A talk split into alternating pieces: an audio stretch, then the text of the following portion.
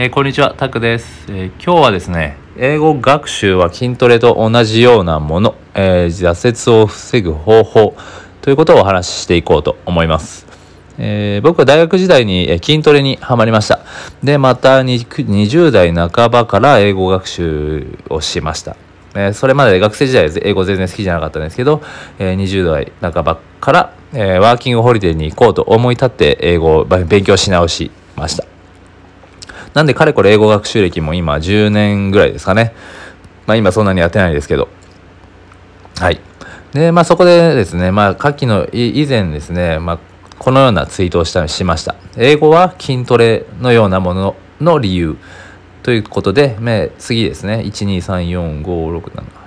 8、8個ぐらいあるんですけど、1つ目が、えー、体を使って鍛える。えー、2個目、伸び悩む時期がある。3個目、習慣化されるまでしんどい。4つ目が、えー、効果が現れるのに時間がかかる。えー、5個目がな続けないと効果が出ない。衰える。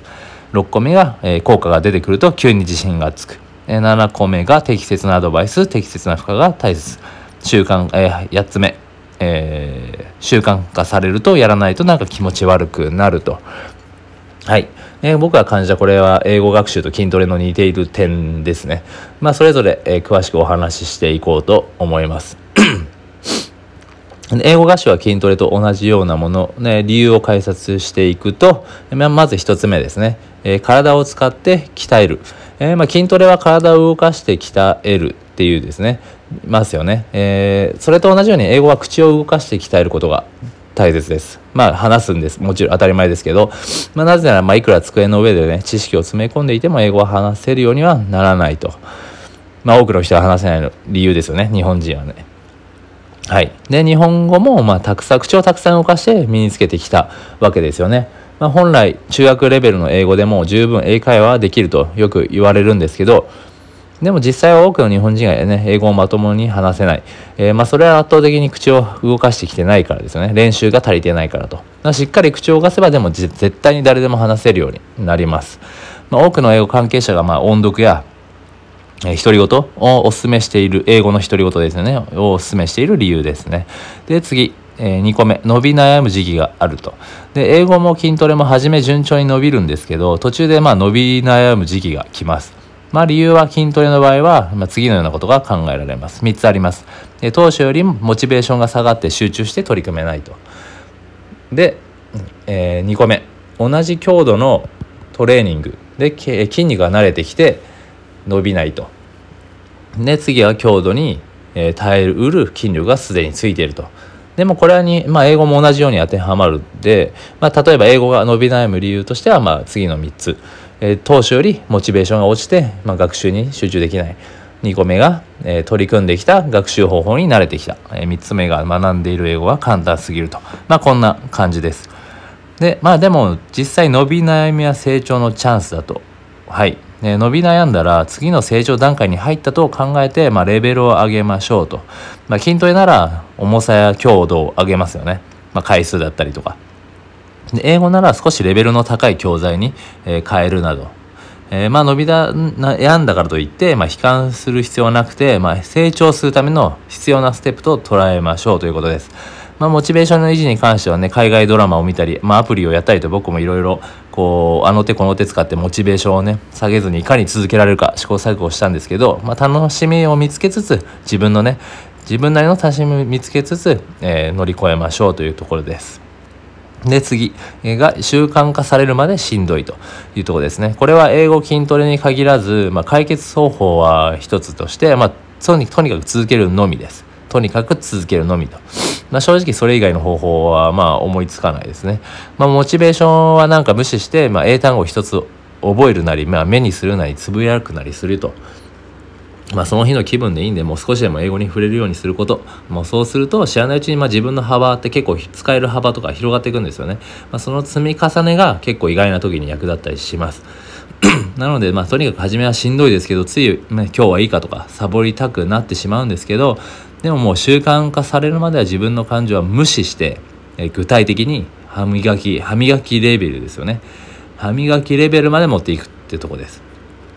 はい。で、次、えー、効果が現れるのに時間がかかる。っていうところですね。時間がかかると。筋トレは始めてから効果出るまで、まあ、少なくとも3ヶ月ぐらいは必要と、時間が必要と言われます。まあ、英語もある程度会話ができるようになるまで、それなりの時間が必要なんですよね。で、まあ、一般論として英語習得には3000時間かかると言われています。え、3000時間ですね。まあ、経験上筋トレは体に変化が現れるまで数ヶ月かかりましたし、まあ、英語もある程度ね、スムーズに僕は話せるようになるまで、まあ、1年近くかかったかなという体感です。まあ、時間はどうしてもかかるんで、英語は身につけたければ、今すぐに始めるべきです。で、次ですね。続けないと効果が出ない衰えるってとこで、まあこれは当たり前といえば当たり前なんですけど、まあ英語も筋トレも続けないと同じようにしっかり衰えます。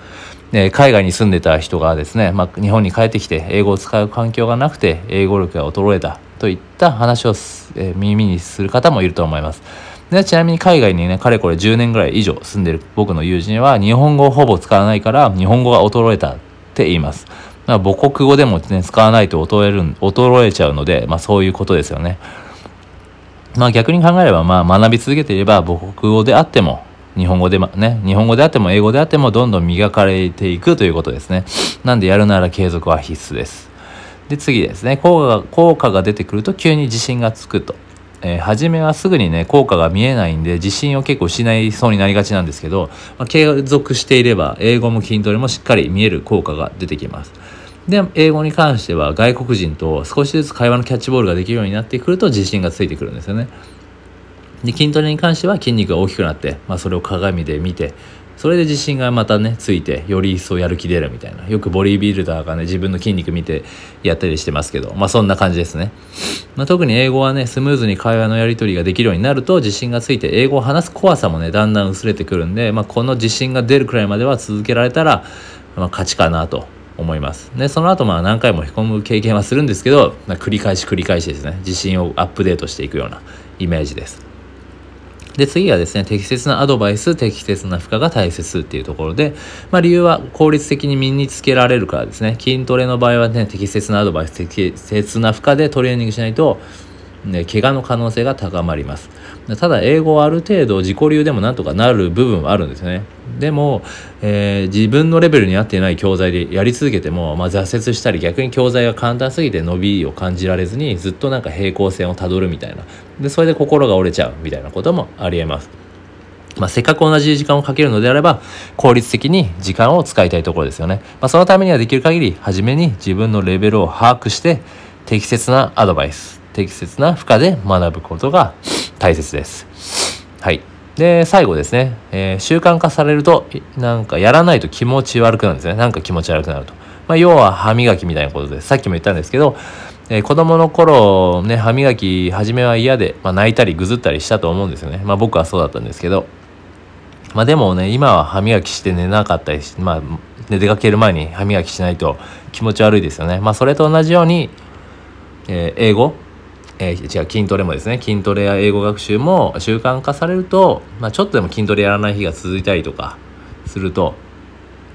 えー、しちょっとでもやらないとなんか気持ち悪いってなるんですよね体が勝手に不思議なことに。で、まあ、英語に、ね、触れない日が続くとなんか不快だなみたいになるんですよね。で、まあ、これは実際に僕が感じたことなんですけど、まあ、歯磨きのように、まあ、やらないと気持ち悪くなるくらいまで日々やり続ければ英語も絶対に話せるようになります。まあ、というわけでね以上僕が感じた、えー、英語と筋トレの共通点を話してきました。ね、これツイートにね共感してくれた方方も多かったので、まあ、これから英語学習を始めたい方の始める方の参考になれば、えー、幸いです。でちょっとまあ続くんですけど、えー、次の音声に、えー、もう10分経っちゃうんで、え、次の音声にします。次も引き続きお聴きください。お願いします。